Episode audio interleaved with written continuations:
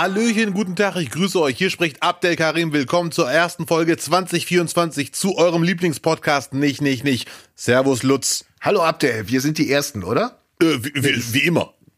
Ja, wie immer. Ist so das Gefühl, die Party läuft schon eine Weile und als Letzte kommen wir rein. Die coolsten kommen zum Schluss. Ja, Mann, ja, Mann. Alle drehen sich um und sagen, ach, da sind sie endlich. DJ, mach lauter. Ja. Yeah. Wie geht's, wie steht's?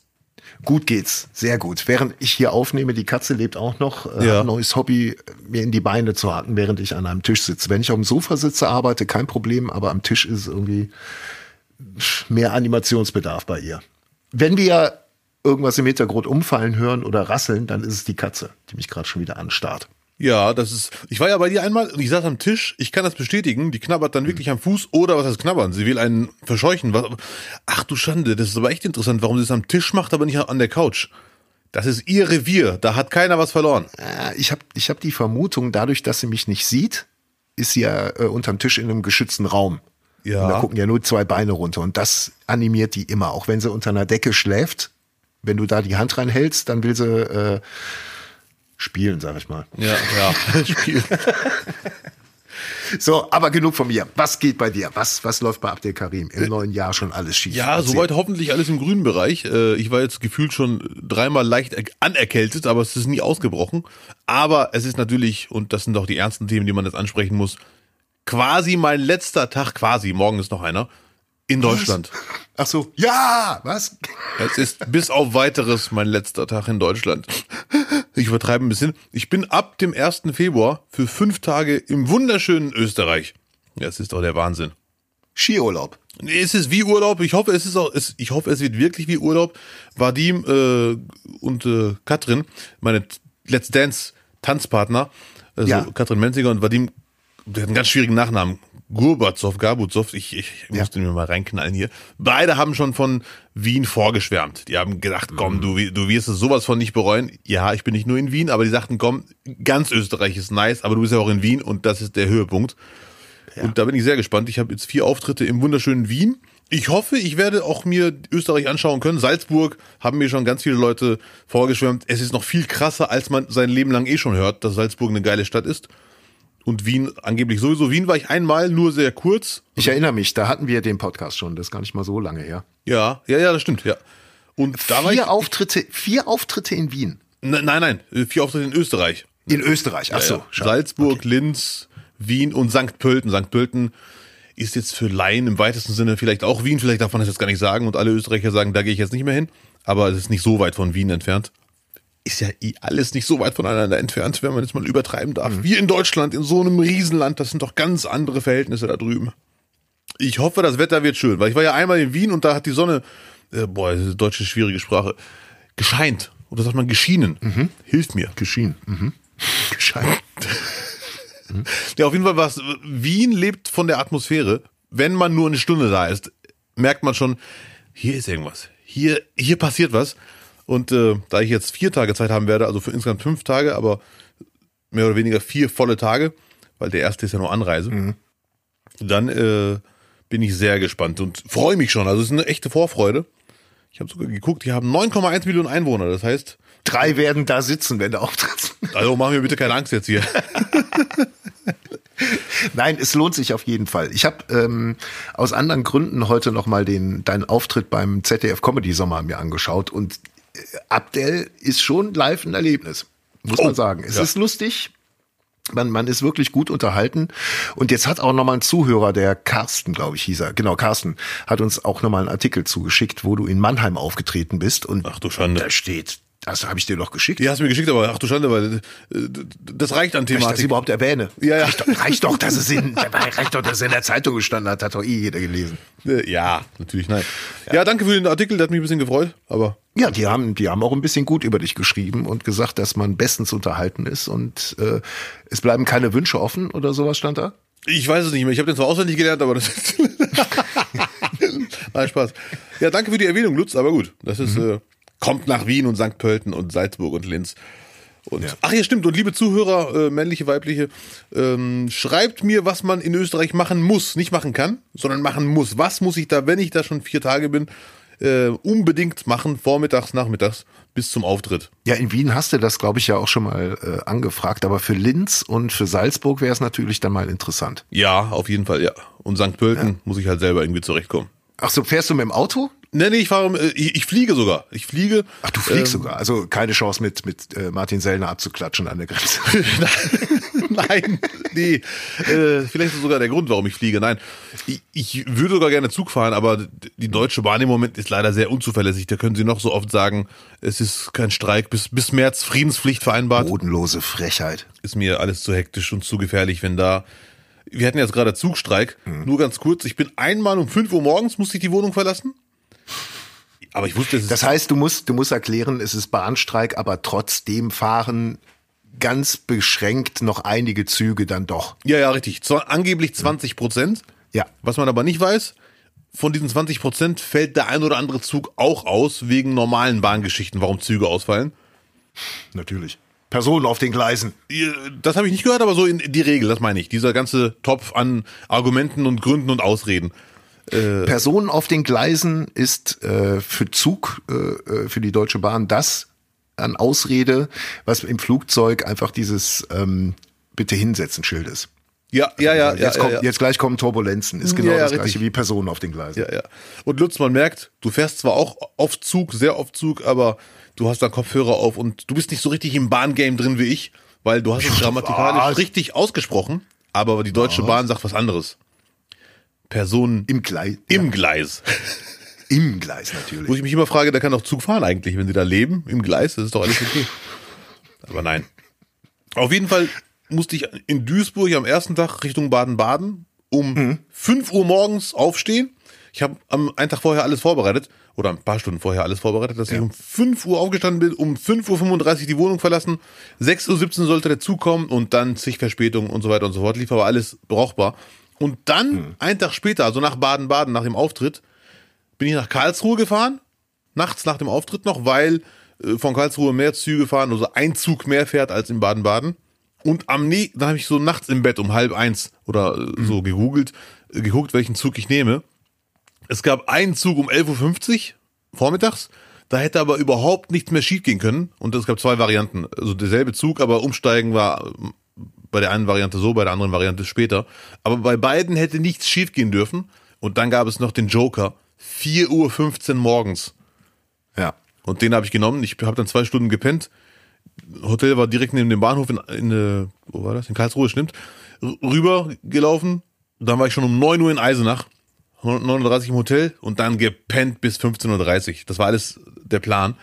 Und dann hat es doch irgendwie geklappt. Den ganzen Tag in Eisenach verbringen dürfen. Das ist doch mal. Toll. Ja, mit, äh, mit Vorhang zu natürlich und habe dann später gemerkt, als ich abgeholt wurde vom Veranstalter, ah, da hätte man echt wach sein müssen. Es war sehr, sehr sonnig. Wunderschönes Wetter, aber das war der Plan. Wenn ich 4.15 Uhr den Zug nehme, muss ich halt irgendwie den Schlaf nachholen. Und das war dann von 9.30 Uhr bis halb vier. Und stell dir mal vor, das hochgerechnet auf eine, auf eine Fahrt nach Wien. Neun Stunden, neuneinhalb, auch ohne Streik. Das ist mir zu dangerous. Das war Englisch. Und nachvollziehbar. Ja, ich hoffe doch.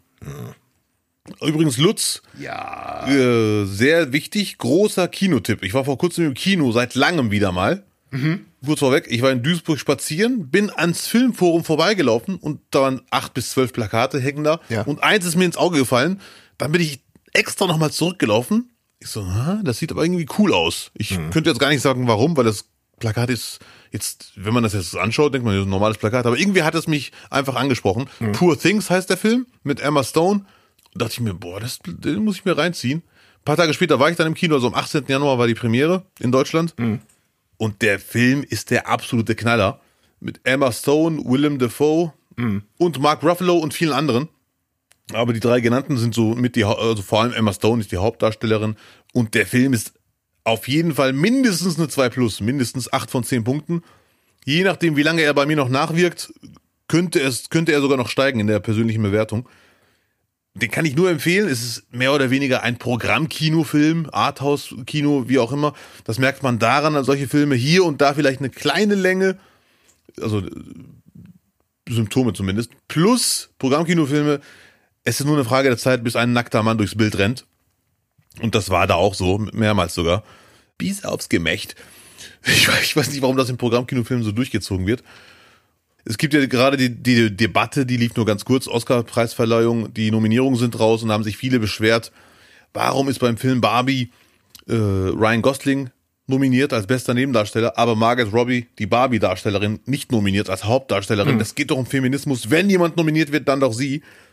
Nach meiner Meinung, äh, ich finde es nachvollziehbar, dass sie nicht nominiert wurde, weil die Leistung war nach meiner Meinung nicht, nicht gut. Da waren halt mindestens fünf andere Frauen besser. Und hat wie eine Puppe gespielt. Und nach meiner Meinung hätte auch äh, Ryan Gosling ich mag ihn ja, aber auch er hätte eigentlich nicht nominiert werden müssen unbedingt, weil der Film, hatten wir hier besprochen, ist für mich bestenfalls Durchschnitt. Und ich habe einen Artikel gelesen, der auch meiner Meinung entspricht. Die Überschrift des Artikels war Poor Things, also der Film Emma Stone, fängt da an, wo Barbie aufhört. Also für mich ist, wenn man einen feministischen Film sucht, dann ganz klar Poor Things. Und der wurde elfmal nominiert. Nach Oppenheimer die meisten Nominierungen. Worum geht's denn da in dem Film? ich will nicht zu viel spoilern, weil der Film ist sehr fantasievoll und sehr kreativ und da, da ist eigentlich jeder Satz so eine Spoiler-Attacke. Auf jeden Fall geht es um Emma Stone, die alles neu lernen muss. Als erwachsene Frau muss sie trotzdem alles neu lernen wie ein Baby. Ja. Und der Film ist extrem kreativ, sehr lustig, sehr bunt. Ja, habe ich gesehen, den äh, Trailer oder den Bericht, die, die Besprechung, so sagt man ja, dazu. Ja, ja, ja. Und mhm. also sie spielt grandios, Willem Dafoe spielt grandios, ich bin eh Fan von dem Süßen. Mhm. Äh, Mark Ruffalo, der läuft immer irgendwie unterm Radar irgendwie, aber für mich ein super Schauspieler. Und wenn es um Thema Feminismus gehen sollte, dann ist der, Lichtjahre besser als Barbie. Tausendprozentig. Weil Barbie haben wir schon besprochen hier im, im Dings, also ich zumindest pseudomäßig besprochen, dass ich ihn sehr durchschnittlich finde und zu plakativ und zu sehr voll auf die Zwölf. Und da ist, also Poor Things unbedingt gucken. Ich bin mir sogar sicher, dass Emma Stone den Hauptdarsteller Dings bekommen wird. Mhm. Wenn nicht, der Film bleibt trotzdem super. Also Poor Things, merken, reingehen, angucken, zweieinhalb Stunden. Zwei Stunden, 20 ja. Minuten, die sich lohnen. Ja. Also dafür wurde Kino gemacht. Vor allem jetzt, wo es eigentlich nur noch Superheldenfilme gibt, äh, gefühlt. Oder gibt es nicht, gibt es nicht nur. Ich habe auch einen gesehen, der dann im Nachhinein noch äh, für die Oscars oder für die Oscars nominiert wurde. Die Schneegesellschaft äh, kann man auf Netflix gucken. Ja. Ähm, ist die Verfilmung äh, des Dramas, was sich äh, 1972 abgespielt hatte, als eine äh, eine Rugby-Mannschaft aus Uruguay in den Anden in Chile abgestürzt ist. Und dann in die Verlegenheit gekommen sind, äh, dass es im Schnee nichts zu essen gab. Mhm. Und dann, äh, ja, nimmt das Schicksal seinen Lauf und sie müssen dann den Schritt wagen und sagen, okay, die, die Kollegen, die es nicht geschafft haben, sind alle tiefgekühlt und wir könnten sie jetzt essen, um zu überleben. Und ich glaube, ich spoiler nicht, weil die Geschichte ist ja schon sehr, sehr alt, mindestens 50 Jahre. Ja. Ähm, äh, es geht zur Sache. Mm. Ich, ich war ganz überrascht, äh, als ich den da ge gefunden habe, habe ihn sofort angemacht. Ähm, äh, Originalsprache ist Spanisch, äh, kann man mit Untertiteln sogar gut, also man versteht ein bisschen, wenn man ein bisschen Spanisch spricht. Die Entwicklung und so, das Nachvoll die Nachvollziehbarkeit äh, ist schon krass dargestellt. Ja, ich weiß nicht, ob ich Bock auf den Film habe. Das klingt nach so einer erdrückenden Atmosphäre es ist nicht so, wie du dir das vorstellst, dass die dann einfach so ein Bein haben und dann da reinbeißen oder so. Das wird nicht passieren. Ja, das aber das wäre ja wenigstens Tarantinos Slapstick. Aber so ist es wahrscheinlich noch schlimmer. Gottes Willen. ja, nee, so schlimm ist es nicht. Wie so oft, es spielt sich ganz viel im Kopf ab. Äh, ja, das meine ich mit erdrückend. Ich glaube, äh, es, ist, es ist vor allem erdrückend. Die sind in dieser in dieser eigentlich wunderschönen Schneelandschaft. Ja. Und die werden natürlich gesucht. Ne? Von, von allen möglichen Trupps werden ja. die gesucht, auch mit dem Flugzeug und sowas. Und dann immer dieser klassische Moment, von dem man schon ganz oft gehört hat, dass das Flugzeug über einem fliegt und dann abdreht, weil sie die nicht gesehen haben. Ja, ja, ja, ja. Das ist, der, das ist der erste Moment im Film, wo du denkst, boah, krass, boah, jetzt haben sie es geschafft. Mein Gott, war das ekelhaft bisher. Und dann ja. geht's erst richtig los. ja, also mir hat er, hat er ausgesprochen gut gefallen kann man wirklich sehr, sehr gerne sich anschauen, wenn man sowas gerne oder wenn man sowas verträgt, sag ich mal. Mm, ich werde mir den, glaube ich, angucken, aber ich habe ein bisschen Panik davor. Äh, eine Frage hätte ich noch, ohne zu mhm. spoilern, mhm. aber das ist einfach eine Frage zum Film. Gibt es da eine Szene, wo die dann im Schnee SOS schreiben? Das ist ja auch, kommt ja auch auf vor, ja, wo das eine wahre Begebenheit Immer. ist, deswegen weiß ich nicht, ob es drin ist. Ja, die pinkeln das in Schnee. Äh, ernsthaft? Nein, mein, nein, nein, ja. nein. Okay, die Frage geht weiter, ja? Ja, das war schon die Frage, weil wenn ein Flugzeug ja. kommt, wenn da so viel Schnee ist, würde ich als Laie jetzt denken, der nicht betroffen ist, aus dem gemütlich, aus der gemütlichen Couch äh, sagen, mach doch einfach einen riesen SOS in den Schnee und fertig. Tja. Aber gut. Gab's damals noch nicht, 72. die haben noch nicht so viel Survival-Duo gucken können zu ja, der Zeit. Das ja, musst du ja. auch mal akzeptieren. Ich weiß. Da gab's noch keinen D-Max. Geh von aus, das Flugzeug hat's einfach nicht gesehen, weil sie am, am falschen Berg abgebogen sind. Ja. So. So ich werde den mir reinziehen. Zwei Freunde haben mir den schon empfohlen. Ich schieb den vor mir her. Jetzt noch von Lutz die Empfehlung an alle, da muss ich mit, mitziehen. Und nächste Woche werde ich dir sagen, Lutz, wie ich ihn fand. Ja. Äh, wenn wir gerade dabei sind, ähm, äh, True Detective äh, gibt es jetzt eine weitere Staffel in der Hauptrolle Judy Forster und es ist sehr, sehr düster und sehr mystisch alles. Also wer, wer Alaska und Jodie Forster mag, ist da bestens unterhalten. Und was anscheinend jetzt sehr viele Autorenkollegen von mir auch alle für sich entdeckt haben, ist die Serie Laudermilk, die, glaube ich, 2017 die erste Staffel rausgebracht hatte. Es geht um einen ehemals äh, alkoholabhängigen ähm, Musikkritiker. Ja. Der auch ein Buch rausgebracht hat, was anscheinend, äh, äh, so wird da erzählt, äh, von vielen Menschen gelesen wurde. Aber mittlerweile ist er in, ähm, in Seattle äh, in der Gemeinde und leitet da die Anti-Alkoholiker-Gruppe. Ja. Und die, die ganzen Leute kommen zu ihm. Er steht natürlich im Konflikt mit dem, mit dem Pastor und so weiter und so fort.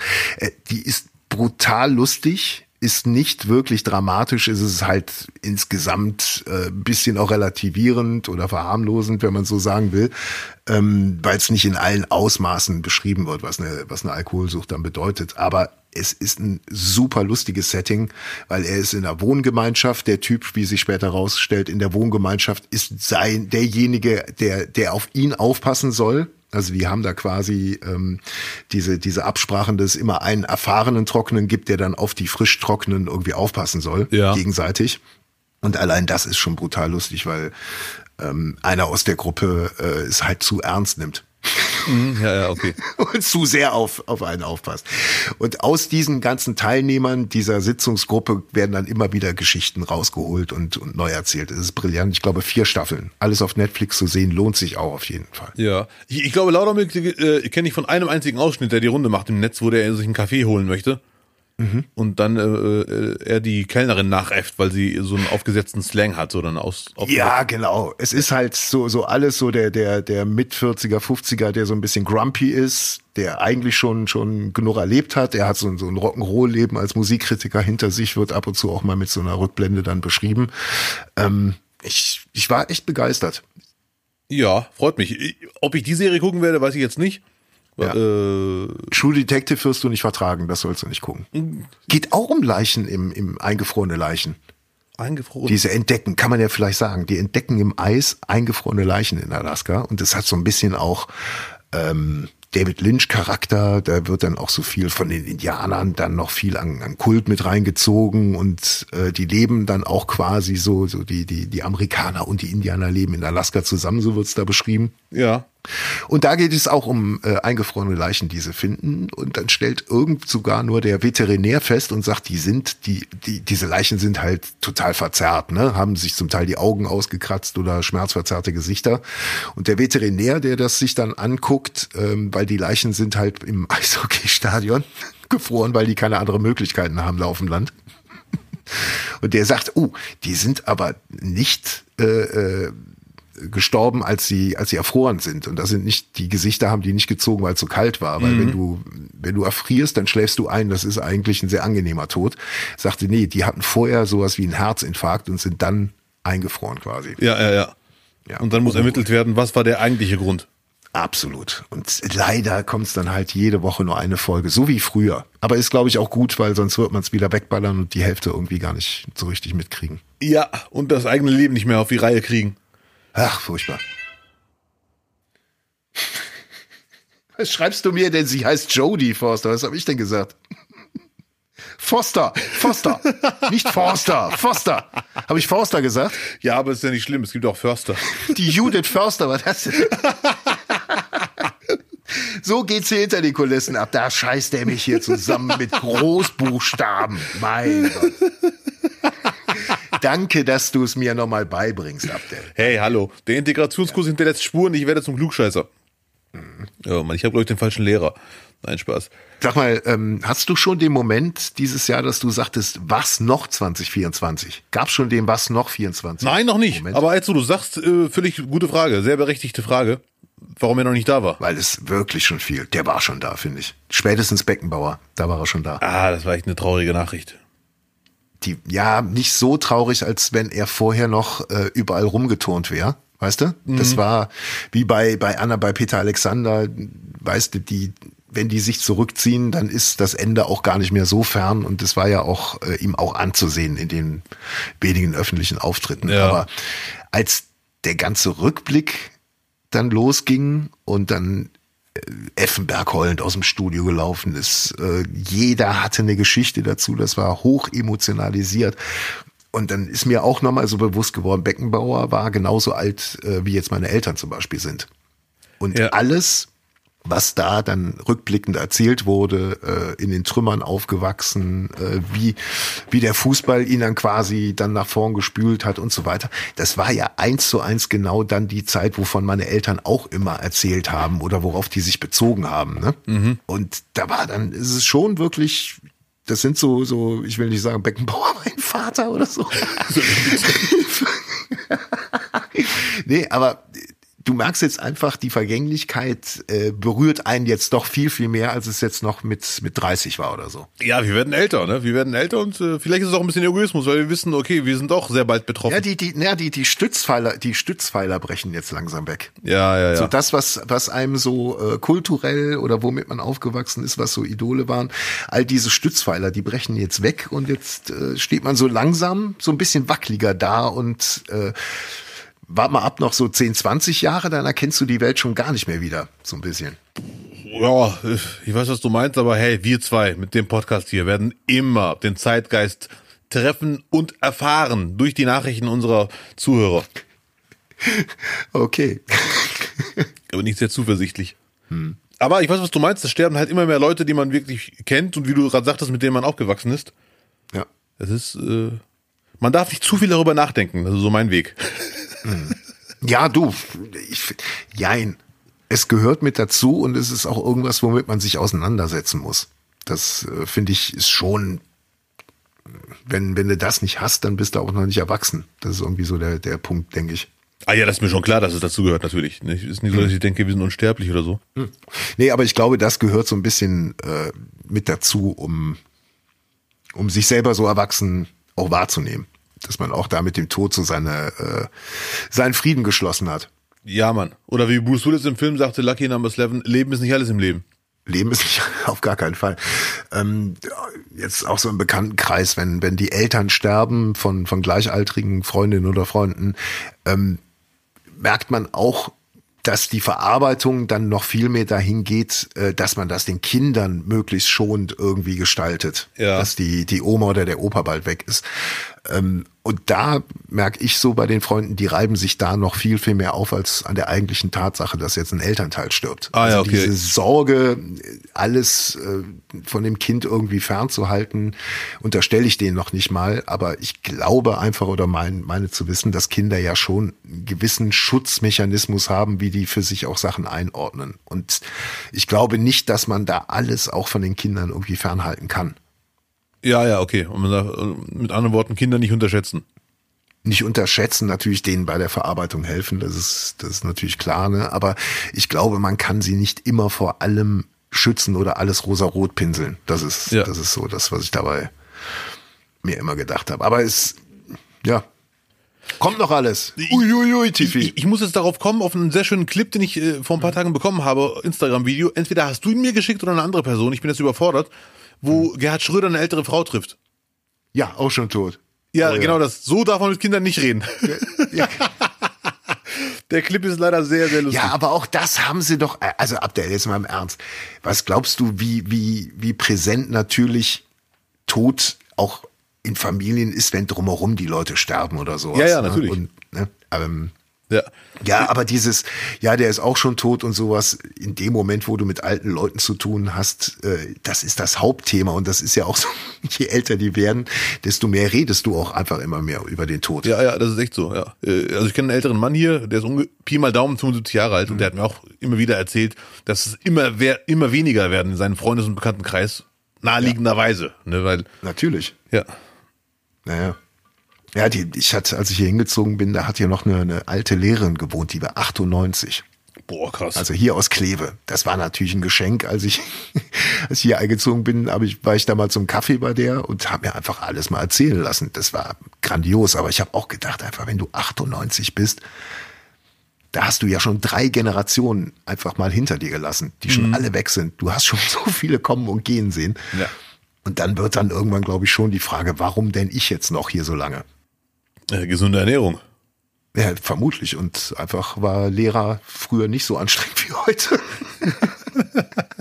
da hatten die Lehrer noch das Sagen, da war es anders. Ja, richtig so. Nein, ja gut. Ja. Ich habe vor kurzem in einem Podcast gehört, ich weiß gar nicht mehr welcher das war, ab dem 25. Lebensjahr wird das Pi mal Daumen, ne, Immunsystem jedes Jahr ein Prozent schwächer, so als Faustregel. Ob da was dran ist, weiß ich nicht, aber das ist schon eine harte Erkenntnis, dass mit 65 ist dann Pi mal Daumen ungefähr 40 Prozent weniger Immunsystem da.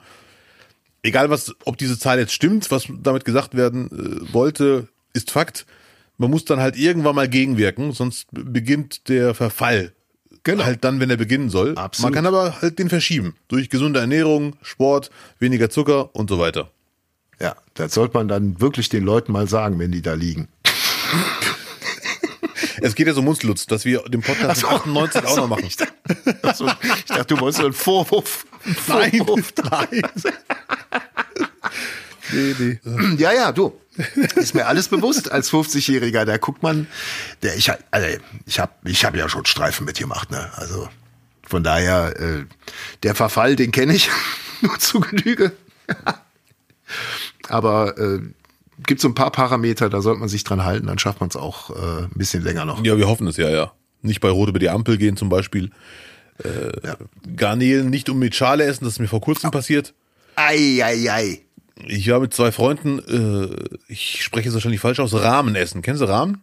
Ja, ja, die Suppen, die, die dann 40 Nee, diese Bilderrahmen. Ach so, ja, Nein, ja. nee, nee. Sorry, der musste sein. Übrigens ab dem 1. Februar auf Tour in Österreich. Ich bin froh, dass ich nicht mit war zum Essen, sonst hätte ich den da schon gehört. Und zwar achtmal.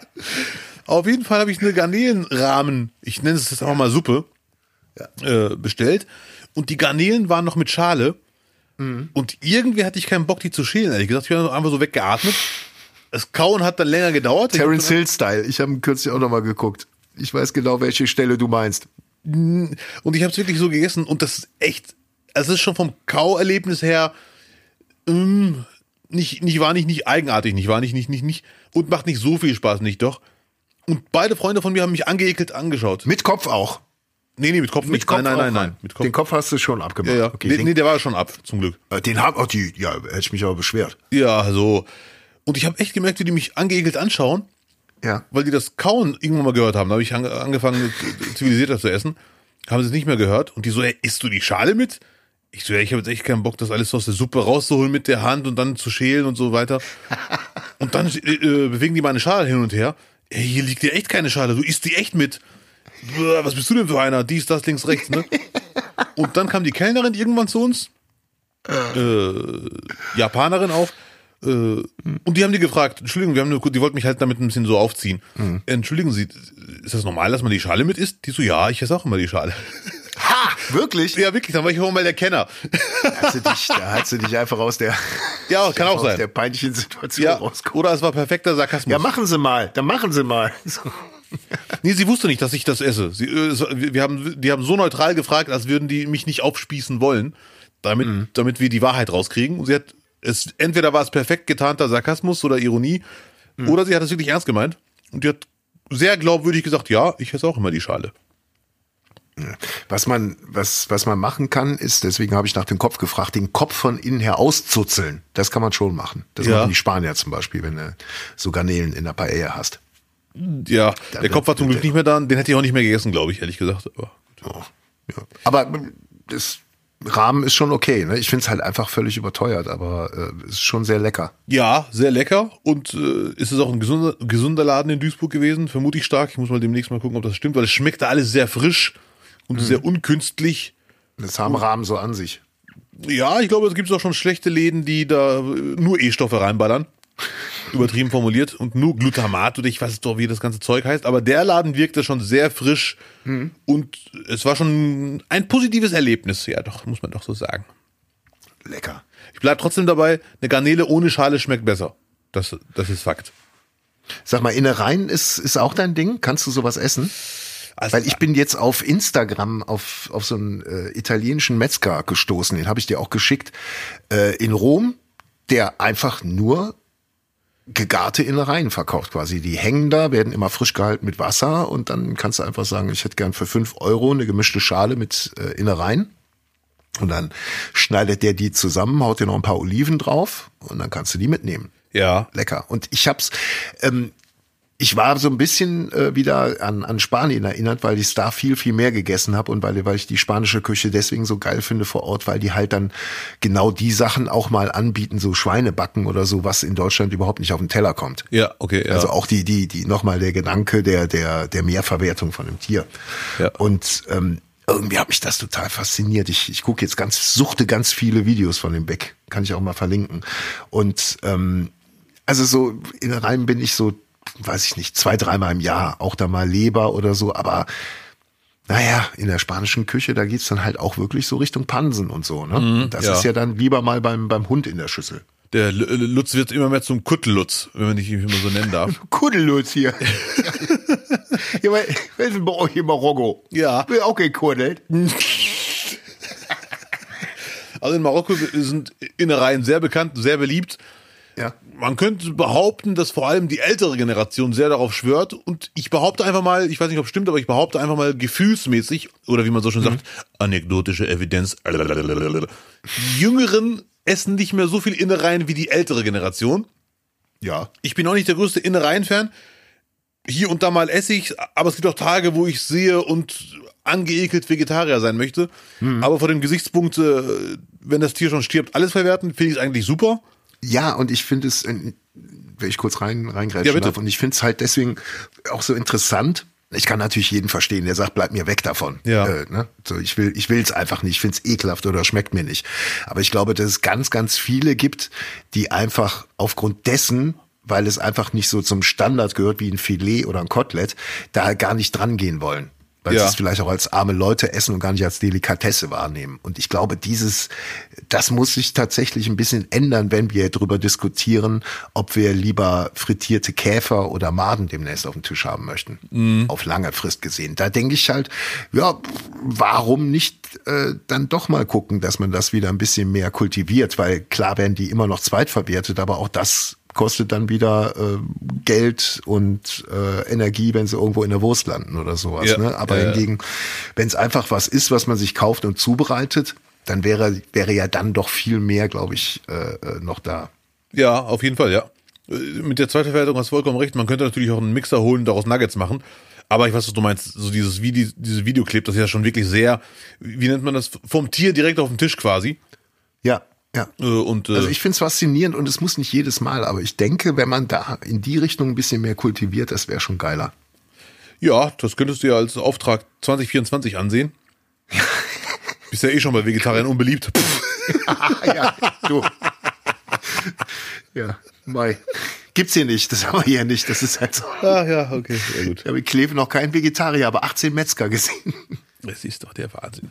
Äh, ich habe vor kurzem mal gelesen, Hähnchenleber zum Beispiel ist nur deswegen so günstig, weil die keiner mag.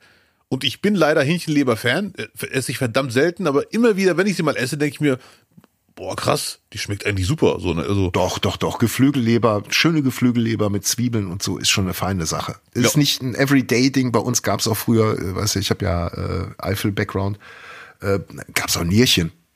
Gab's ja. auch alle 14 Tage mal, ne? Und das ist ja heute komplett verschwunden. Da macht ja keiner mehr. Aber das war bei uns Nö, ja. macht man auch mal. Muss die jetzt durch, so quasi. Ja, ja, ja, ja.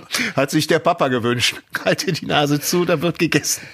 Schön überwürzen, da schmeckt's nach Lamm, nach, nach Lammfilet. Immer Ketchup, immer Ketchup, Senf, lecker. Mhm.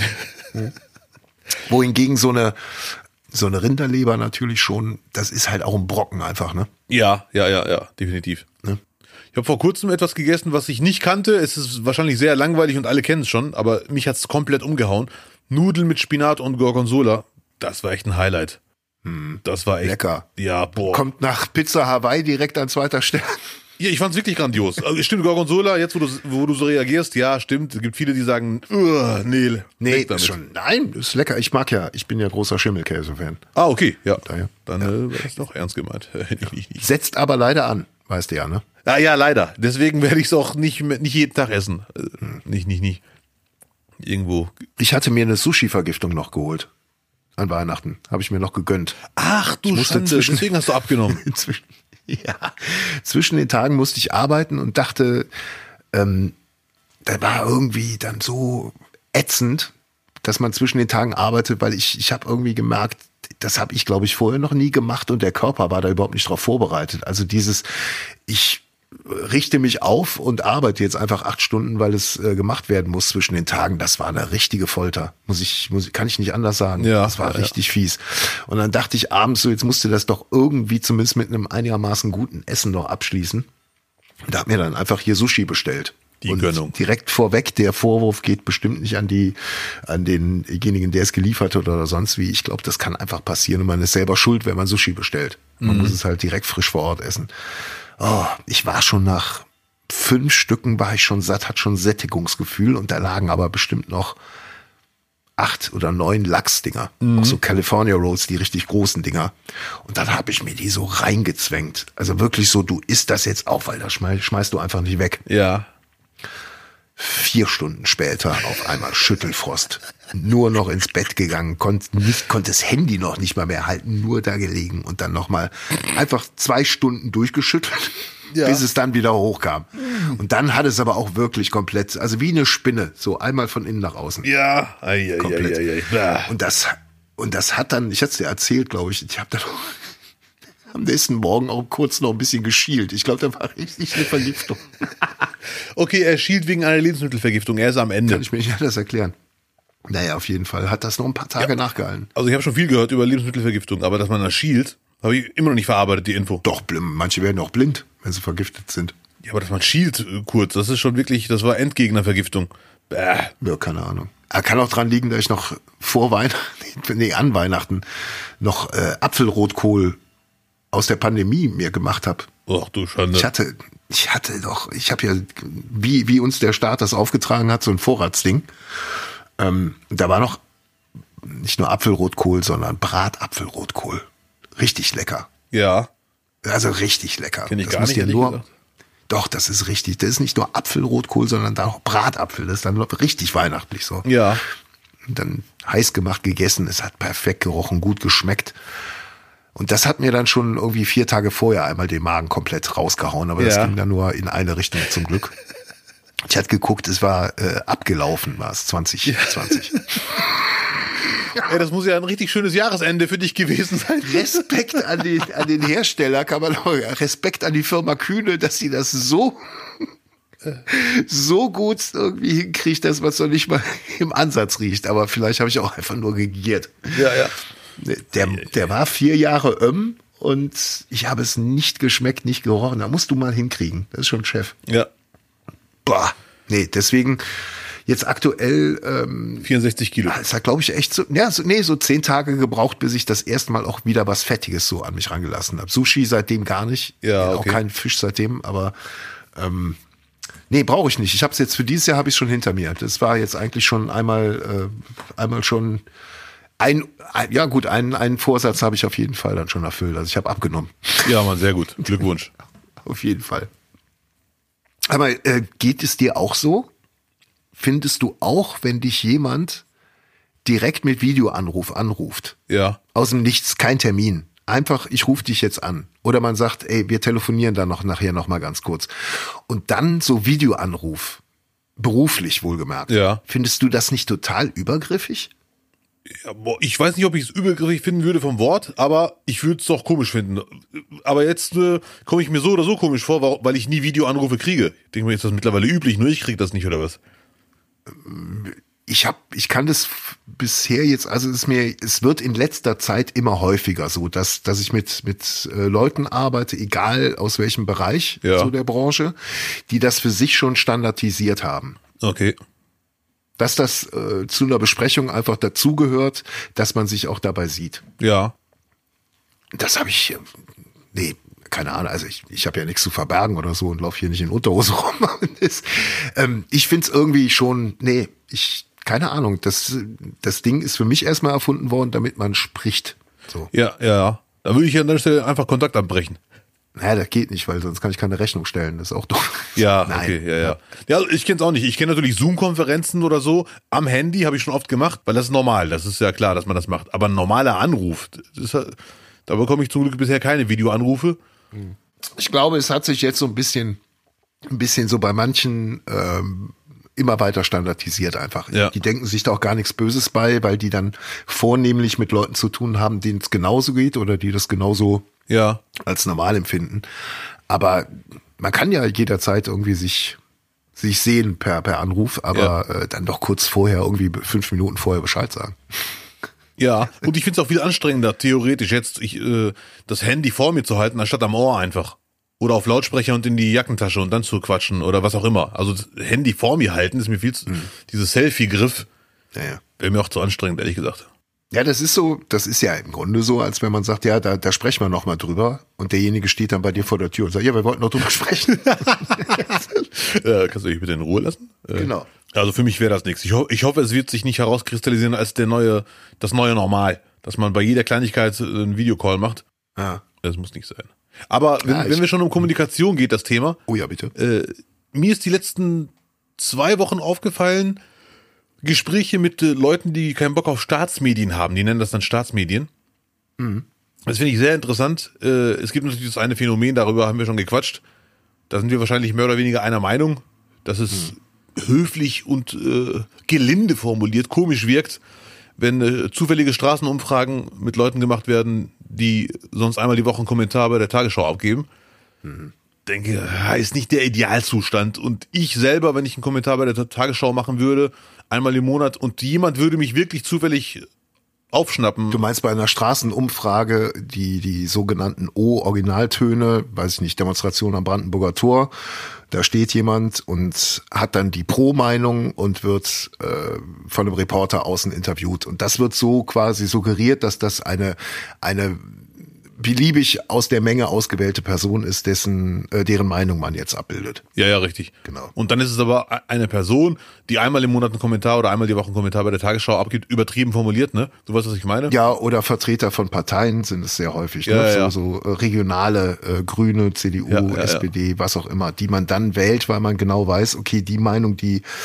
die wir abbilden wollen, wir Pro und Contra, haben wir einmal Contra und einmal Pro. Und bevor wir jetzt vier Stunden irgendwo rumlaufen und uns dann so aus halbgaren O-Tönen irgendwas zusammenbasteln müssen, warum nicht direkt an die Quelle und sich da dann die Meinung, die man auch erzählen möchte, dann quasi. Und äh, ich persönlich würde einfach vorschlagen, dann vor allem was Fernseharbeiter angeht, in Anführungszeichen Fernseharbeit, du weißt, was ich meine, dass die dann sagen, hör mal zu, ich gebe jedes Mal einmal im Monat einen Kommentar ab in dem Sender, für den du gerade unterwegs bist, ist nicht so ideal. So, ne, such dir lieber andere, hier sind 10.000 Leute. Ich glaube, die werden doch genau deswegen ausgewählt, weil man sie daher kennt. Das äh, kann ich nicht sagen. Ich gehe jetzt einfach mal davon aus, dass es ein Interview ist, der nicht jeden kennt. Also, ne? Und, äh, und was ich auf jeden Fall auch, äh, was man auch nicht vergessen darf, ist, es bleibt trotzdem kein Idealzustand, aber es ist, glaube ich, normal, dass auf so einer Demo auch sehr viele engagierte Menschen sind, die auch aktiv in Parteien sind und dann auch hier und da mal eine Rampensau dabei ist, die eh gerne vor Leuten spricht und das schon kennt und keine Scheu hat vor der Kamera und die suchen dann auch die Kamera, das kann ja auch sein. Trotzdem ist es kein Idealzustand. Oder es gibt die Anfrage bei Partei XY, habt ihr jemanden, äh, den ihr uns schicken könnt? Dann nehmen wir immer den Manfred, weil der Manfred kann super sprechen. Der hält sich auch immer ganz kurz. Den Ja, wir da ja, und ja, da ja. schon eingesetzt. Ja, top, klingt gut, schick den dann und dann dahin. So, so wird offensichtlich gearbeitet oder solche Fälle häufen sich halt, weil es heutzutage nun mal sehr, sehr einfach ist, sich durch das Internet irgendwie zu vernetzen. Wird immer einen geben, der dann darauf hinweist. Oder man sucht das Foto einfach über Google Lens, dann hast du ihn auch dann sehr schnell gefunden, wenn er irgendwo auf einer, auf einer Homepage vertreten ist.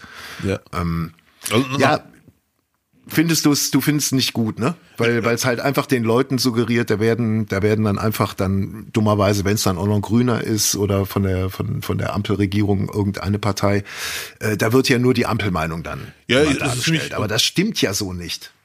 Ja, ich weiß. Das stimmt ja so nicht, weil die ja immer pro und contra gehen dabei. Ja, ja. Das ist ja, das finde ich entkräftigt es dann so ein bisschen. Es gab ja auch diesen Einfall, ähm, das war auch, glaube ich, Tagesschau, aber online, wenn ich mich richtig erinnere. Ähm, da wurde dann äh, auch, warte mal, äh, was für ein Thema war es genau? Super, ein Supermarkt hat die Preise erhöht, damit dann so reale Fleischpreise da mal da sind. Dann kostet Ausschnitt 23 Euro. Ja. Und dann haben sie ganz viele gefunden, die sagen, ne, Fischkacke würde ich eh nicht kaufen, dann kaufe ich halt halt andere. So. Ja. Und dann war dann aber eine Person da, eine junge Frau, die dann sagte, ja, das finde ich gut, weil das ist ein starkes Signal und so weiter und hat dann da alles runtergerattet, was dann quasi hinter dem, hinter der Idee steckt als Pro-Meinung. Und dummerweise war das halt eine Mitarbeiterin aus einer anderen Redaktion. Wo man dann auch denkt, ja, gut, das wird jetzt nicht der Zufall sein und äh, da wird man auch normalerweise spätestens sagen, halt, nee, äh, ich arbeite auch für den Sender nur, ne? Keine Ahnung. Ja, ja. Das war dann jetzt, es ist ja nie in letzter Zeit irgendwie, dass man sagt, das ist jetzt das eine Mal, dass man dann irgendwie einen Verdacht hat, ist irgendwas ist da nicht, was gerade so richtig gerade läuft, sondern es sind einfach diese Menge, diese Masse an, an Fällen. Und ohne, dass man denen jetzt irgendwelche Inhalte unterstellt, ist es nicht so das, was man von außen unter klassischem Journalismus so bisher gelernt hat. Da denkt man, da ist dann Rudi der rasende Reporter und der geht so lange, bis er dann die Meinung zusammen hat und sagt, so, hier sind Kassen. Ja, ja, Das ja. Dauert aber drei Stunden. Und die, die äh, Sendung ist dann manchmal schon eine Stunde später. Ja, ja, ich weiß, was du meinst. Argumentiere ich schon dafür. Ja, ja, ach du Schande. Ja, also auf jeden Fall für mich ist es nicht der Idealzustand, vor allem bei Leuten, die fürs Fernsehen arbeiten. Das hat, hat den Eindruck, als würden sie sich selber interviewen, vor allem für Leute, die nicht in dem Bereich arbeiten und äh, irgendwie, ja, die kenne ich doch von den Tagesschau, äh, ARD, und jetzt interviewt sie von einem, wird sie von einem ARD-Menschen interviewt. Das, äh, verarschen kann ich mich selber. Wenn man eh schon in so einer Blase, man kann es nicht jedem recht machen, aber trotzdem ist für mich nicht so der Idealzustand. Aber auf der anderen Seite finde ich es auch gar nicht so ungewöhnlich, dass man parteiaktive Menschen auf Demos trifft, die zur Kamera gehen, ich wiederhole mich, die halt gerne reden und das können und geübt sind und kurz fassen und so. Ähm, ich kann die, ich kann die äh, Empörung total nachvollziehen. Die wird natürlich dann auch vom, vom äh, rechtskonservativen Lager dann so hoch gepitcht, weil sie einfach auch so ein Narrativ bedient, ne? Ja. so Staatsfernsehen, wie du ja schon sagtest. Ähm, aber die tun natürlich so, als ob da jetzt ein Spitzen, als ob da äh, Carsten Lindemann äh, mit einem angeklebten Schnäuzer da steht. so ist es ja nur auch nicht. Das wäre aber lustig. Ne? Aber, aber so, so ist die Empörung halt. Ja, Trotzdem, ja. es geht natürlich nicht. Es geht natürlich nicht. Und wa- was mich ein bisschen nervt, aber darf man nicht, nicht unterschätzen, weil es eine, eine gewisse Geschichte wiedergibt, die gerade passiert. Viele haben auch einfach nur so ein unsicheres Gefühl im Bauch, können es aber gar nicht argumentieren, weil ich habe die letzten zwei Wochen ungefähr ein paar Gespräche gehabt mit Leuten, die glauben, dass die Regierung von Sachen ablenken will. Und zum Beispiel, was man immer wieder hört, das Geheimtreffen wird jetzt nur breitgetreten, um von Bauernprotesten abzulenken und so weiter und so fort. Und da hat mir letztens einer gesagt, das war gar kein Geheimtreffen, weil es gab Leute, die davon wussten. Ne? Ja. Und dann habe ich gesagt, ja, aber das kann ja sein, aber nur weil jemand von einem Treffen wusste, kann es ja immer noch ein Geheimtreffen sein. Und dann kommt sehr oft, nicht nur von der, dieser Person, ich habe ja vier, fünf Gespräche gehabt, immer wieder, ja, wenn ich das noch erklären muss, dann bist du eh verloren. Ja, wenn wir so schon reden, dann bild dir mal deine Meinung. Ach so, also ja, ist ja. irgendwie so ein unsicheres Gefühl, aber man hat selber gar kein Argument für die Behauptung, aber denkt, okay, du bist schon eh schon verloren, du bist jetzt im Mainstream. So. Ja, die Argumente sind ja na, sind ja auf den Plattformen nachlesbar zum Teil. Ne?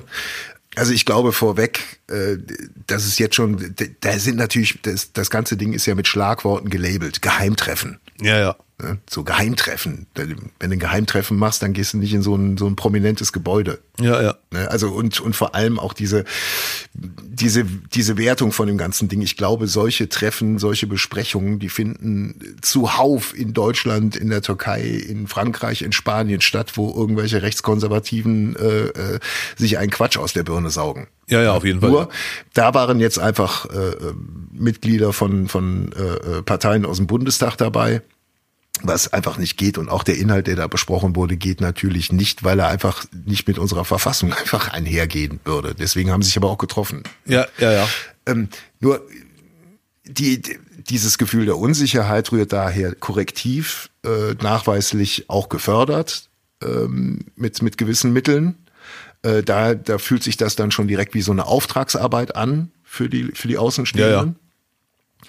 Ja, ja. Ähm, na, natürlich die, der Riesenfehler, äh, dass man sich in Presseclub setzt am Sonntag und sagt, ja, aber von Deportation haben wir gar nichts gesagt. Und dann wird es dann leider, wo es stand, auch auf den, auf den Internetseiten, wurde es dann noch schnell ausgetauscht. Mm, ja, ja, ich weiß, was du meinst. Ja, das, das, sind einfach Sachen, äh, wo dann auch noch gesagt wurde, nee, das haben ja dann die, die Öffentlich-Rechtlichen haben das dann so geframed und so, ne? Ja. Aber ähm, ich glaube, wir müssen uns jetzt nicht politisch hier noch irgendwie erklären oder rechtfertigen oder so, aber die Gefahr, die die ganzen Leute da sehen, dass das irgendwo hingeschoben wird und von irgendwas abgelenkt wird, das ist es ist in äh, gewisser Form ja sogar schon in der DDR gelebt worden. Ne? Auch äh, zumindestens kann man den Leuten äh, in der ehemaligen im, im Osten kann man kann man nicht absprechen, dass die zum Teil so empfinden, weil in der DDR war ja alles Nazi, was nicht in der DDR war. Ja, ja alles rechts. Die haben in ganz vielen, in ganz vielen Punkten, was Lübcke anging und sowas, haben die ja total recht gehabt, wo die BRD gesagt hat, was? Nee, unser Bundespräsident doch nicht. Doch, es stimmt. Und wer hat's, äh, vor wem kam es dann? Wer, wer hat damals darauf hingewiesen? Ne? Aber genauso wurde und auch die die eigentlich somit die besten Dokus über Altnazis in Deutschland äh, wurden äh, kamen nur in der DDR im Fernsehen die du heute noch auf YouTube sehen kannst. Um, ja, okay. Um, um einfach zu verstehen. Unbedingt eine verlinken. Kann ich gerne mal machen, fällst du vom Glauben ab. Und bei denen gehörte das natürlich zum Standard mit und war irgendwann auch so ein, so ein eingedroschenes Ding. Jo, alles was drüben ist, das sind die Rechten und so. Und dann gab es auch vor, vor dem Mauerfall noch irgendwie angebliche äh, äh, SED-Aktionen, äh, äh, wo irgendwelche Rechte wieder einen Anschlag verübt haben und so. Ja. Das ist ja trotzdem noch in den Köpfen drin. Das ist ja nicht so lange her, 89. Ja, ja. Ne, und diese Mischung dabei, plus noch ein sehr plumpes Auftreten der gesamten Ampel, was man nicht anders sagen kann, das befeuert das natürlich ganz massiv. Und ja, ja, das finde ich, das wundert mich auch immer wieder. Ja, und die Entwicklung war ja vorhergesagt ab 2015. Das ist, dass genau diese Faktoren, die wir jetzt in Deutschland haben, dazu führen, dass die rechten Parteien, eine dieser rechten Parteien ganz, ganz stark nach oben kommt. Ja.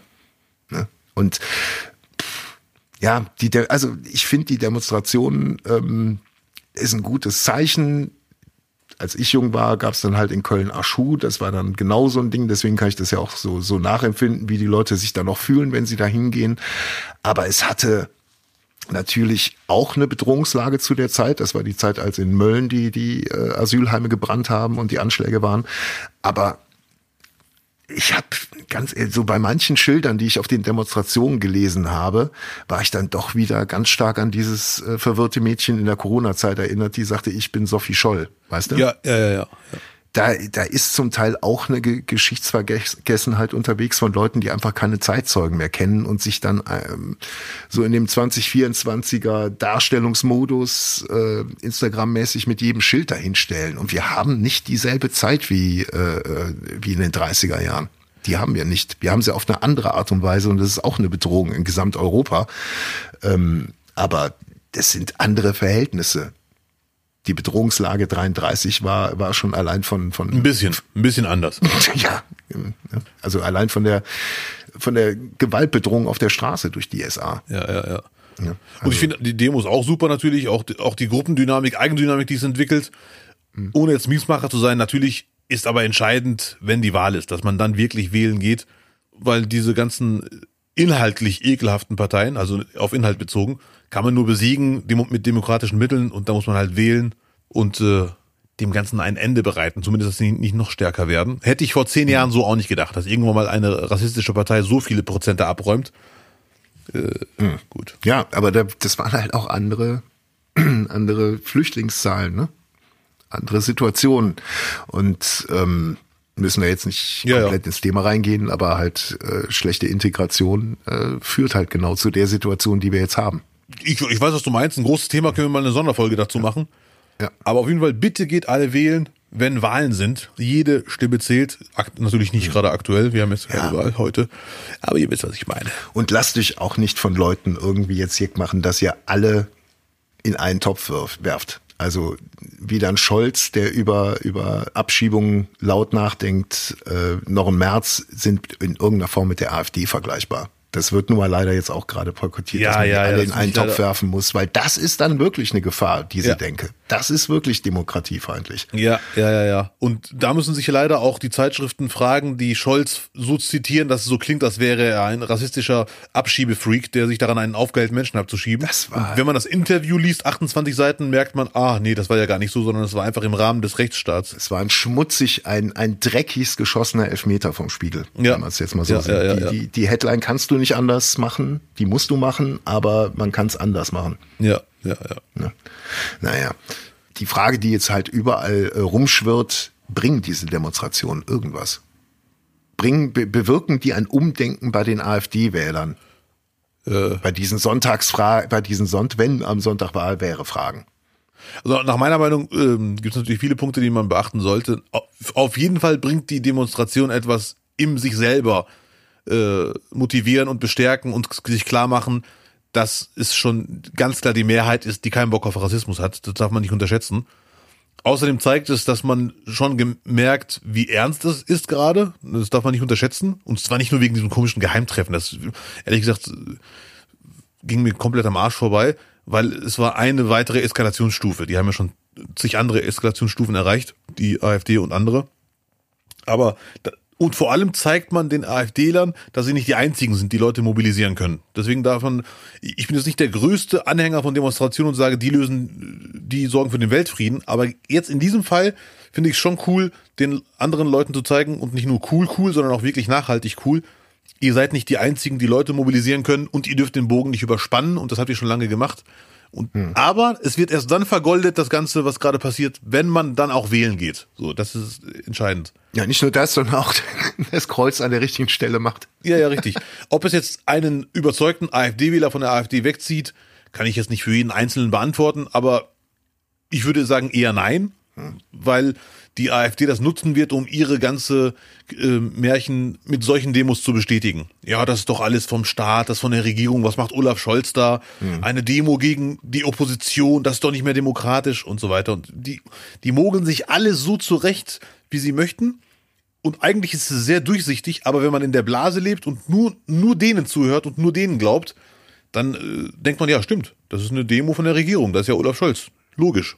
Äh, Es ist aber auch nicht äh, Schlauste gewesen, als Bundeskanzler dahin zu gehen.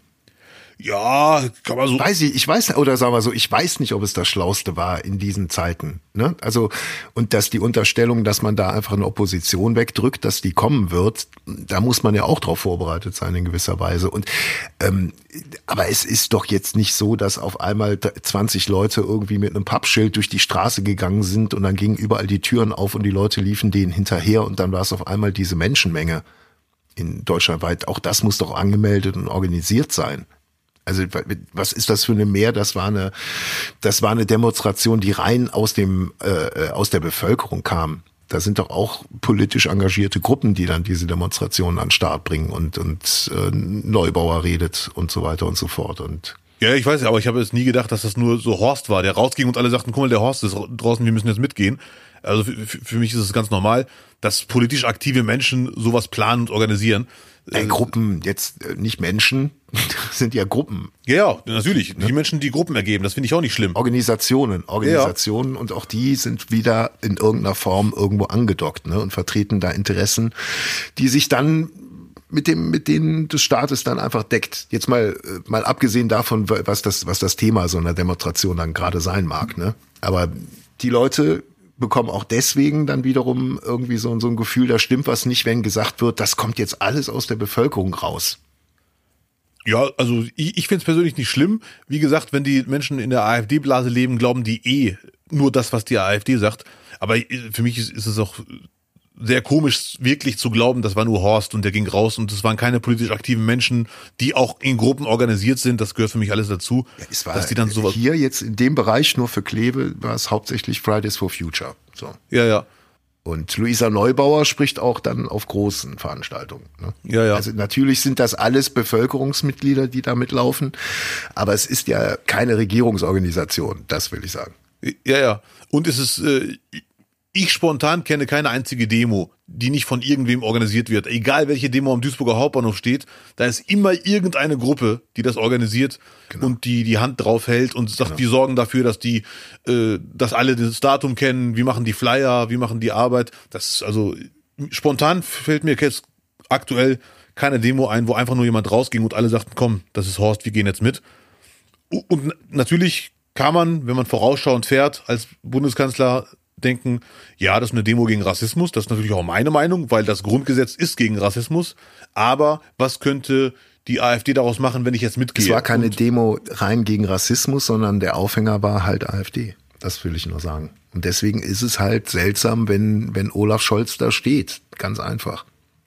Wie gesagt, wenn der Bundeskanzler vorausschauend fährt und weiß, was die Opposition daraus machen kann, hätte er das vielleicht anders machen können. Ich persönlich finde es eigentlich logisch, dass wenn eine Demo gegen Rassismus und gegen die AfD, für mich ist AfD und Rassismus dasselbe bei dieser Demo hier, ist es eigentlich logisch. Sogar wenn Scholz nicht da wäre, würde ich wissen, wenn ich im Bett liege zu Hause, Scholz ist auch für diese Demo gerade. Ob es schlau ist, sich dann da hinzustellen mit Baerbock und anderen, ist natürlich ein anderes Thema. Ja, das ist, das ist genau der Punkt. Ja, ja. ja, ja. Vielleicht braucht er neue Berater. Herr Scholz, wir verstehen Ihren Tatendrang, aber bleiben Sie zu Hause. Nee, nee. Übrigens, was auch ein interessantes Thema ist, was man irgendwann mal Ja. in einer Sonderfolge besprechen könnte, warum so wenige Migrantenmenschen bei dieser Demo mitmachen.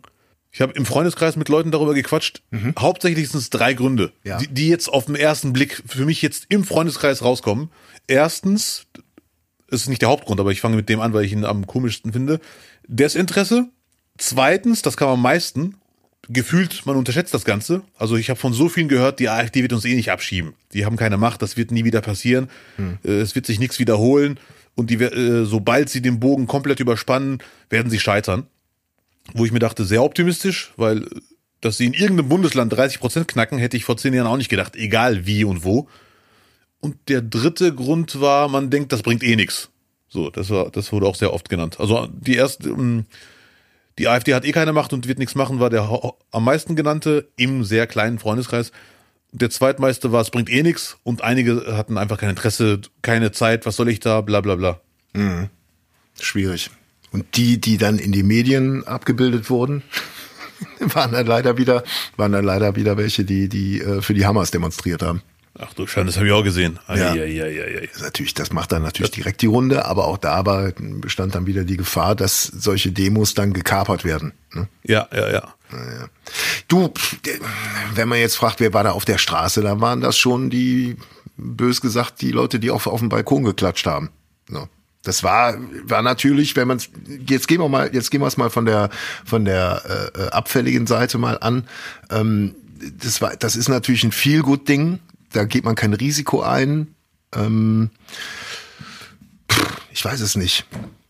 Also ich weiß, dass meine äh, Pseudo-Umfrage im Freundeskreis überhaupt nichts bringt, empiriemäßig. Trotzdem fand ich es interessant, mal zu fragen. Äh, aber ich bin echt daran interessiert, das mal so richtig rauszukriegen, dass ich hier wirklich irgendwie mindestens 500 Migrantenmenschen frage. Wart ihr schon mal auf so einer Demo, in Anführungszeichen weiße Demo? Und wenn ja, warum? Wenn nein, warum nicht? Und dass die Antwort dann irgendwas hergibt. So, ne? Weil ich, es waren auch einige Migrantenkinder bei diesen aktuellen Demos da, aber ich bin mir sicher, ein Großteil davon war eh schon politisch engagiert in Gruppen und so weiter und so fort. So, dass ein normalsterblicher, nicht politisch aktiver in irgendwelchen Gruppen, der Ahmed heißt, bei dieser Demo mitmacht, bin ich mir sicher, war nicht so oft der Fall. Nee, also die Bilder haben es auch nicht hergegeben, ne? Das Ja, sah- ja, ja. das Ja, Eigentlich schade, ne? Ja ich find's auch schade. Ich würde mich äh, aber, ich würde dann gern mal wissen, was jetzt auch so in den Köpfen bei den Leuten für eine Quintessenz ist. Ist damit das Thema äh, ähm, Flüchtlingsströme, Migration, ähm, ist das dann damit dann einfach ad acta gelegt? Das, das wird jetzt einfach ignoriert? Ich hoffe nicht. Also die Probleme bleiben. Weil die Quintessenz für mich, und das habe ich ganz viel auch gelesen, nicht im Freundeskreis, sondern so allgemein auch in, in Chatgruppen oder unter Artikeln, ähm, es muss, es muss was passieren, aber sicher nicht äh, durch die AfD. Es, das Problem muss angegangen werden, äh, aber nicht mit der AfD. Ja, also die Probleme, die es gibt. Und das sollte, das sollte, so sollte man auch aus diesen Demonstrationen rausgehen, dass man sagt, ähm, wir, wir haben das Problem erkannt, wir gehen es an, aber es wird äh, menschlich und äh, so menschlich wie möglich äh, äh, passieren. Definitiv, sind wir einer Meinung. Also wenn das die Quintessenz ist, hat das Ganze sogar mehr gebracht, als ich dachte. Ja. Äh, weil es Probleme gibt, liegt auf der Hand. Nur man muss sie ansprechen. Und, ja, muss ich jetzt nicht Lutz wiederholen, also das, was du sagtest. Da, da hinten das. Ach ja. Ja, und ich weiß es nicht. Wir halten ja keine Ansprache an, an irgendjemand da draußen, aber ich, ich würde mir wünschen, dass die Leute auch ein bisschen runterfahren mit der Selbstdarstellung, dass man nicht so eine, so eine Demo benutzt, um sich noch auf Insta richtig geil noch die Likes abzuholen. Weil das ist wirklich, das hat jetzt auch so ein Ausmaß angenommen. Ist dir das vor Weihnachten aufgefallen? Diese Leute, die sich selber dabei filmen, dass sie Obdachlosen Essen bringen? Mm. Da dann auch so ein, so ein gestagten Clip machen. Ich kann es mal äh, im Detail beschreiben. Da geht jemand in eine Pizzeria oder in einen Dönerladen und sagt, hallo, ich hätte gern äh, 30 Pizzabrötchen. Oder sagst 50. Also es war eine Zahl unter 100, 50 Pizzabrötchen. Mhm. Aha, mh, ja, kleinen Moment, da muss ich mal den Chef holen. Ich habe gehört, du willst 50 Pizzabrötchen haben. Ja, die würde ich gerne den, äh, würde ich gerne an Obdachlose verteilen, wenn man die, wenn man die einfach so füllt mit Sachen so. Ja, so eine Idee hatte ich auch schon, aber 50 Stück ist natürlich, da muss ich jetzt gerade mal außerhalb der, das ist ein Witz, 50 Brötchen machst du, machst du mal eben so weg. Das dauert drei Minuten, du hast in der Bäckerei mhm. gearbeitet, ne? So. Ja. War ein riesen Bomberz und man isst, dann kriegst du, kriegt er halt seine Pizzabrötchen, die sind dann gefüllt mit Käse oder mit Hack oder sonst was und dann verteilt er das halt. Und inszeniert sich damit schön unerträglich und gestaged von vorn bis hinten, dass man das scheppert einfach und auch mal die Message, Entschuldigung, dann gibt den Leuten noch was Gesundes. Die müssen eh schon den ganzen Tag das übelste Zeug, das günstigste Zeug in sich reindrücken. Dann doch bitte keine keine Weiß, Weißbrotbrötchen, die günstigsten. Da sind wir leider einer Meinung. Die Clip braucht wirklich gar kein Mensch. Mann. Genau wie diese ganzen Clips, wie also wenn irgendein Typ ähm, ein Kind nach Geld fragt mhm. oder einen Älteren, wen auch immer, und die Person sagt, ja, hier hast du zwei Euro. Das Kind hat halt nur zwei Euro Taschengeld. Ja. Und dann sagt er, wow, du bist so nett, hier hast du 500 Euro. Oh. Und dann nehmen die sich auf mit Melodie im Hintergrund. Kotz. Und dann die Kommentare drunter immer, dass es heute noch solche Menschen gibt. Ja. diesen Satz kann ich nicht mehr hören. Dass es heute noch solche Menschen, als wäre der ganze Tag scheiße und dieser eine Clip war dann gut. Ich rede jetzt nicht von Menschen, die wirklich ein schlechtes Leben haben. Ich rede wirklich, ich weiß ganz genau, dass ich Menschen meine, die, wo der Satz nicht stimmt. So, ne? Ja. E-, egal was passiert, dass es heute noch solche Menschen gibt. Oh, das ist heute noch. Also die gibt es so im kleinen Stil, diese Videos, die, die gibt es aber auch von Mohammed bin Salam, der Kronprinz von Saudi-Arabien. Der, hm. den man auch im Gönnermodus mal irgendwie mit dem Handy abgefilmt hat. Der geht da irgendwo lang mit seinem ganzen Gefolge und da steht ein, ein Vater mit seinem Kind auf dem Arm und das Kind sagt zu ihm, schenk mir doch ein Mercedes. Und er sagt, du willst ein Mercedes haben? Sagt so, und dann sagt er zu seinem, zu seinem Assistenten, hol dir die Adresse. Zack, Video. Und am nächsten Tag steht dieser Mercedes bei dem Kind vor der Tür. So nämlich. So, und jetzt habe ich noch ein Video gesehen, das war richtig geil. Das war aus den 70er Jahren schon. Damals hat man das gemacht, aber so richtig plump. Und zwar äh, war das aus einer Doku von Neil Young. Da auch ganz, ganz übel gestaged und das hat aber jemand in, äh, bei X ins Netz gestellt und gesagt, ey, guckt euch das an, was ist Neil Young? Einfach ein geiler Dude. Mhm. Wie based ist der denn bitte? So, Neil Young geht durch den Central Park in den 70er Jahren. Also es ist noch, es ist noch Hippie-Zeit. Ja. Äh, ne? so, so alles easy und geht so lang und dann steht da ein Typ, lange blonde Haare, ich weiß nicht mehr genau, was für eine Gitarre, aber es ist so eine, so eine, es ist einfach eine 20.000 Euro Arschgitarre, ja. die unfassbar arschteuer ist, so, womit du bestimmt nicht dich irgendwo in Central Park setzt, auf die Gefahren, dass du dir einfach jemand klaut. Ähm, so, und der, der, der hat halt die so in, in seinem Koffer drin und äh, sagt so, ey, Neil Young, pass auf, äh, hier der und der Song, ey, ich übe die ganze Zeit, ich weiß nicht, wie, wie der gespielt wird. Könntest du mir das zeigen? Und er so, ja klar, natürlich, ich habe Zeit. So, ne? Packt die Gitarre aus, stimmt sie noch für ihn und spielt ihm das dann vor und zeigt so, ja, so und so und so und so und so. Und der Typ ist natürlich der glücklichste Mensch der Welt und sie kleppen ab und er geht wieder. So. Geil. Und dann siehst du einfach darunter die Leute, die dann entweder sagen, ja, er ist einfach ein besserer Mensch und alles, was du dann über dein Idol sagst, ne? Ja. Und dann sind andere, Entschuldigung, A ist die Gitarre sauteuer, B ist der Typ sein Roadie gewesen. Schade. Ja, gut. Ja.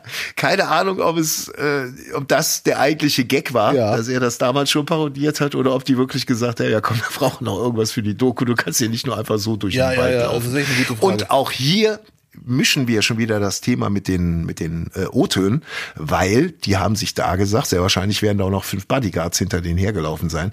Lass doch jemanden nehmen, der real ist und wo wir wissen, was passiert, als dass wir jetzt irgendwie fünf bis sechs x-beliebige Leute nehmen, wo wir vielleicht noch Gefahr laufen, dass Neil Young äh, erschossen Hm, wird ja, ja. oder so. Weißt du, was ich meine? ja. Da, da ist ja genau die gleiche Produktionsdenke hinter. Ja. Ja, ja, ja. Nee, auf jeden Fall. Das ist auch charakterlich nicht gut, wenn äh, wenn es dahin läuft. Man kann ja Gutes tun, aber da ist ja irgendwo auch so ein, so ein gewisser Ansatz hinter, wenn man sagt, man muss es nicht jedem irgendwie erzählen. Ja, man, ja, ich, ich weiß, was du meinst. Das ist halt Selbstdarstellungszeitalter. Und auf der anderen Seite, man sieht halt, dass es andere machen und die räumen damit voll die Likes ab und man will selber auch Likes. Und ich habe mal irgendein Interview mal gelesen vor kurzem, eine Binsenweisheit wissen wir alle. Der einzige Grund für Social Media ist, dass man sich präsentiert. Das ist der einzige Grund für Social Media. Vielleicht ist es hart formuliert, vielleicht gibt es auch andere Gründe, Ja. aber es ist definitiv ein Hauptgrund. Und wenn du unbedingt Likes willst und Reichweite und du siehst 500 andere haben das auch gemacht mit der Pizza und äh, räumen damit Likes ab und sagst, hey, ich habe eine super Idee, lass uns das auch machen. So, ich halte davon solchen Videos leider auch gar nichts, aber die machen einen großen Teil von Social Media aus. Ja, alle, die, die eine Pizza rausbringen. naja, so, äh, noch, noch vielleicht abschließend, was machen wir jetzt mit Klopp? Wann, wann muss Nagelsmann den, den Stuhl räumen? Also bitte. Wann wird er das? Ja, wann, wann können wir das noch irgendwie einfädeln? Dass der noch das geile, das geile EM-Feeling wäre mit Klopp perfekt, mein Freund. Da kann sich die Fäser mit allem auf den Kopf stellen, was die jetzt bis dahin schon wieder plant an Aktionen. So groß kann die Kapitänsbinde gar nicht sein, mein Freund. Nein. Ich, äh, also auf jeden Fall wäre sie besser mit Klopp als mit Nagelsmann. Das weiß, glaube ich, jeder. Ja. Nagelsmann ist für mich wie so der verrückte Professor und Klopp eine Mischung aus Prof und äh, Herzensmensch. Und ich muss zugeben, die letzten Jahre bin ich ein bisschen Klopp-Fan geworden. In seiner Dortmunder Zeit, wenn sie mal verloren haben, hat er genervt. Hatten wir schon das Thema. Wir wissen beide, Nationaltrainer vor der EM wird er nicht mehr. Nein. Oder hast du echt noch Hoffnung? Nein, nein, das würde ja, das würde ja dann äh, bedeuten, dass ich Nagelsmann irgendwas ganz Übles wünschen würde. Das tue ich nicht. Naja, wenn Da er, müssen wir jetzt durch. Da müssen wir jetzt durch. wenn er bei den nächsten beiden Länderspielen, die ist die letzte Pause vor der EM, zweimal 5-0 verliert, kommt Klopp. Ja, kommt Rudi wieder. Ja, okay, das kann Scheißdreck, muss ich jetzt selber machen. Ja, Und Bayern-Trainer? Kann ich mir vorstellen, aber würde nicht passen nach meiner Meinung. Aber dass Bayern die besten Trainer haben will, die es gibt, liegt ja auf der Hand. Aber warum soll es nicht klappen, kann man sich jetzt auch denken. Aber nach meiner Meinung passt er nicht zum FC Bayern. Und da sehen noch viele, viele andere, Schrägstrich die meisten, sehen das sogar so. Ja, ich kann mir vorstellen, dass das passt. Ich, kann- auf der anderen, also ist natürlich ein Schritt von, von Liverpool nach Bayern, ne? Aber das große Plus von Klopp ist, dass der bei allen Stationen so krass assimiliert hat mit den Clubs. Das war in Mainz ja das Gefühl, der kann ja gar nicht gehen. Dann bricht ja alles zusammen. Das war in Dortmund war das so Ja. und das war in Liverpool. Ja, natürlich bricht da nichts zusammen, aber du weißt, wie, wie, hast ja gesehen, wie die, wie die Engländer da in Tränen ausgebrochen Ja. sind, als er es verkündet hat. Das war ja wie ein, wie ein Staatsakt, als er da, als er das Interview gegeben hat. Ähm, und ich kann mir vorstellen, dass es da wirklich zwei krasse Varianten gibt. Entweder der schafft das sogar, die, die Bayern hinter sich zu bringen, was jetzt auch nicht so schwer ist. Das hat Manuel Neuer nur auch geschafft, äh, wenn man überlegt, dass es doch Koa Neuer hieß am Anfang, wenn ich, wenn du noch weißt. Ja. Und ähm, es würde zumindestens dann den Beweis bringen, ob der FC Bayern noch Charakter hat. Ja. Sagen wir so. Er kann mit Charakterclubs sehr gut assimilieren und das war mein letztes Wort. Ja. Also es wäre jetzt keine Sensation, wenn der beste Trainer Deutschlands, aktuell ist er wahrscheinlich der beste, den besten Verein Deutschlands, ganz äh, objektiv ist es der beste Verein Deutschlands, trainiert. Auf der anderen Seite, er würde 100 Pro die Bayern-Fans hinter sich kriegen, weil, weil die lieben den alle. So oder so, die wissen, was er äh, drauf hat, was er geleistet hat. Die Frage ist nur, ob er dann die Dortmund-Fans noch hinter sich hat oder ob nicht äh, seine Vergangenheit wieder, auch er ist käuflich, diese ganzen Klischees, die dann kommen. Auch er, es geht ihm nur um Geld und von wegen wahre Liebe und so weiter und so fort. Wird ihm wahrscheinlich scheißegal sein. Dann sitzt er da mit dem E-Ball, dann hockt er mit dem E-Ball da. Ach du Schande, stimmt, dann hätten wir auch noch. Das Bild, ne? Oh, je, ja, ja, davon nicht vergessen. Also nach nach meiner Meinung gibt es noch Option 3, dass er ein Jahr Pause macht. Und dann hätte er sogar noch mehr Werbung, endlich Werbung zu machen, also noch mehr Zeit für Werbung. Ja. Aber ich glaube nicht, dass er mit der Begründung, dass er es nicht mehr fühlt oder diese Energie, äh, klang schon nach, ich brauche eine Pause. Ich weiß nicht, wie er es ausgedrückt hat, aber mein erster Gedanke war, oh, der will eine Pause machen, ein Jahr. Ja. Und dann ist die Frage, wo geht der hin? Vielleicht Real Madrid, nachdem Angelotti weg ist. Der hat ja, der hat ja verlängert um ein Jahr. Dass er dann in Spanien wäre natürlich schon geiler. Ich glaube, der so vom Kopf her ähm, würde es dann, ja, mal gucken. Also ich kann mir vorstellen, dass Nationalmannschaft ihm auch richtig was bedeutet. ja. Könnte ich mir schon vorstellen, dass er sagt, das bedeutet mir richtig was. Ähm, aber dass der so ein Typ ist, der sagt, so geil, jetzt wollen wir mal Spanien machen. Nächste Herausforderung fand ich immer geil zu gucken. Äh, will ich auch noch äh, auf, der, auf der Liste haben und dann vielleicht noch ein anderes Land oder so. Das könnte ich mir schon gut vorstellen bei ihm, ja. Ja, definitiv. Also Real Also würde Deutschland würde er nur machen, wenn er, wenn, äh, also Nationalmannschaft würde er dann, glaube ich, auch aufgrund des Drucks machen und deswegen muss er eigentlich schnell handeln. Also spätestens, wenn, wenn das eintritt, was du sagst, dass Nagelsmann schon im Vorfeld zweimal 5-0 verliert, der wird, der wird er sich das Handy schnappen und gucken, was, wo er in Spanien schon mal so ein bisschen zusagen kann. Ja, ja, ja, ja. Äh, Ich vermute mal, er macht ein Jahr Pause und dann wieder Real Madrid Trainer. Aber Boah, geil. es wird wahrscheinlich ganz anders kommen. Aber gut. Naja. Und wenn er wirklich Real Madrid Trainer werden sollte, dann müsste unbedingt Barcelona noch einen krassen Trainer kriegen, der auch wirklich liefert. Xavi, genialer Spieler, aber tut sich schwer, dass wir wieder so ein Trainerduell haben wie Guardiola Mourinho. Ja, oder, keine Ahnung. FC könnte ja auch noch mit seinem Trainer was reißen, ne? So. Ich freue mich schon auf die nächste Folge, wenn sich alles geändert hat. Freunde, das war die erste Folge nicht, nicht, nicht nach der langen, langen kalten Winterpause. Die Rauchnächte sind vorbei, wir sind wieder da. Er ist auch endlich wieder für euch da. Der Podcast der positiven Maskulinität, wie Abdel ihn gerne auch mal umschreibt. Ähm, ja, wir haben immer noch äh, Kosten zu tragen, PayPal-Spendenbutton. Nein, nicht abschalten, zuhören. Wir müssen immer noch den PayPal-Spenden-Button euch ans Herz legen. Ihr könnt spenden, kleine Summen, große Summen. Schaut einfach, dieser Podcast ist kostenlos, aber wir haben für uns die Philosophie, jeder gibt das, was er will. Seht das jetzt quasi als den, den virtuellen Hut an, den wir jetzt rumgehen lassen. Und jeder wird was rein. Und dann können wir die Produktionskosten für dieses wunderschöne kleine Ohrstückchen hier auch tragen. danke Lutz, ich hätte es nicht besser formulieren können. Ich Schließe mich wirklich uneingeschränkt an. Yeah. Danke. Spendenbutton PayPal findet ihr auf nicht-nicht-nicht.de. Ja, und vor allem erzählt rum, dass wir wieder da sind. Ja. Das werden vielleicht einige gar nicht mitgekriegt haben. Ähm, ja, es muss wieder losgehen.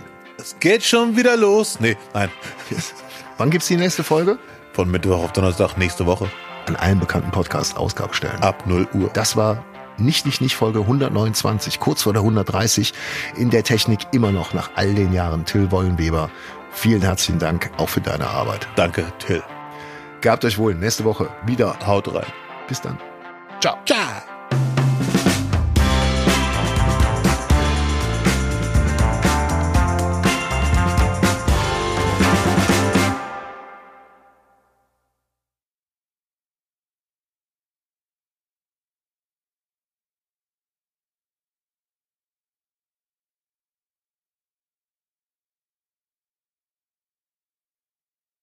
Ja.